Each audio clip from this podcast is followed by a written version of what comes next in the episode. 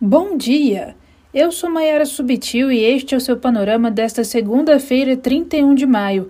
Assine e ajude a financiar o projeto em seupanorama.com.br.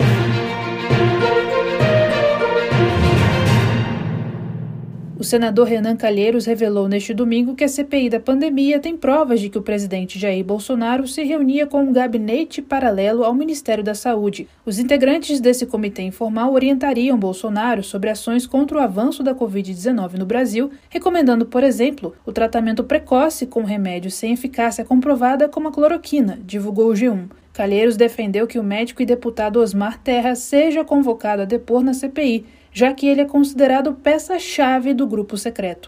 Ainda sobre a CPI, os senadores decidiram antecipar para junho a reconvocação do ministro da Saúde, Marcelo Queiroga, reportou a CNN. A alteração no cronograma foi definida pelos integrantes do colegiado que fazem oposição ao governo no domingo. O presidente da CPI, Omar Aziz, quer esclarecimentos de Queiroga sobre a postura de Bolsonaro em atos com aglomerações. O Globo cita ainda que o ministro deve falar sobre o risco de uma terceira onda de infecções. A Folha de São Paulo Queiroga declarou não ter recebido nenhum aviso da CPI, mas que está à disposição para depor.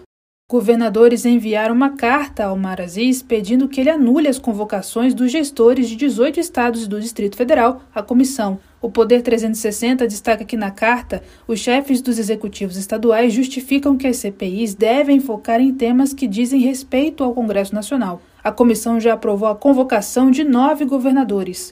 Nas últimas 24 horas, o Brasil registrou 950 óbitos por Covid-19 e a média móvel de mortes ficou em 1.844. O país soma mais de 460 mil mortes em razão da doença. O UOL informou que pouco mais de 45 milhões de pessoas receberam ao menos uma dose de vacina, cerca de 21,3% da população brasileira. Em meio aos protestos contra Bolsonaro no fim de semana, dois homens perderam parte da visão após serem atingidos nos olhos por balas de borracha pela Polícia Militar de Pernambuco. Familiares relataram ao G1 que ambos não participavam do ato. O governo pernambucano informou que irá acompanhar a assistência médica aos homens e que acionou a Procuradoria-Geral do Estado para que sejam indenizados. Todos os estados e o Distrito Federal registraram atos contra a gestão Bolsonaro no sábado. O Estadão diz que essa foi a maior mobilização a favor do impeachment do presidente desde o início da pandemia. E não se esqueça, o prazo para a declaração do Imposto de Renda 2021 termina nesta segunda-feira, mesmo dia da liberação do primeiro lote. A exame cita que a Receita Federal estima o recebimento de 32 milhões de documentos.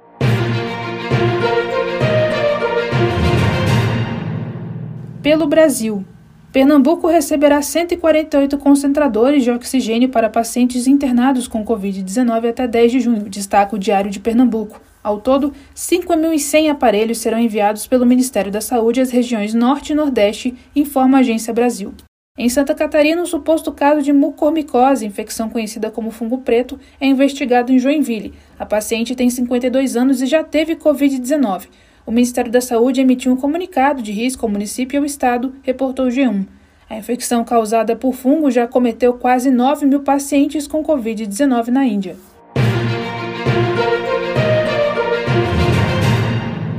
No mundo. Em Israel, líderes da oposição ao governo declararam no domingo que reuniram votos para tentarem tirar do cargo o premier Benjamin Netanyahu, que segue no poder desde 2009, divulgou a DW. O país já passou por quatro eleições legislativas em menos de dois anos. Na Colômbia, centenas de pessoas convocadas pelo presidente Ivan Duque foram às ruas de Bogotá em protesto aos bloqueios nas estradas. Manifestantes contra o governo têm interrompido as principais artérias do país e impedido o abastecimento das cidades, reporta Folha de São Paulo. Desde o início do movimento contra Duque, há um mês, pelo menos 129 pessoas estão desaparecidas, cita DW. Esporte. A Copa América foi suspensa oficialmente neste domingo em razão da pandemia do novo coronavírus. A competição continental aconteceria na Argentina e estava prevista para começar dia 11 de junho, divulgou a Folha de São Paulo. Apesar da suspensão, a Comembol analisa ofertas de outros países que se interessaram em sediar o torneio. No futebol europeu, o Chelsea ganhou pela segunda vez a Liga dos Campeões no sábado. O título foi conquistado depois da vitória por 1 a 0 em cima do também inglês Manchester City, lembra o Globo Esporte. Pela quarta vez, o piloto brasileiro Hélio Castro Neves venceu as 500 milhas de Indianápolis no domingo, nos Estados Unidos, cita a CNN. A competição é uma das mais tradicionais do mundo e a principal da Fórmula Indy. O Panorama é um serviço de curadoria de notícias que utiliza informações coletadas nos sites de veículos de comunicação consagrados em todo o mundo. Tenha um bom dia.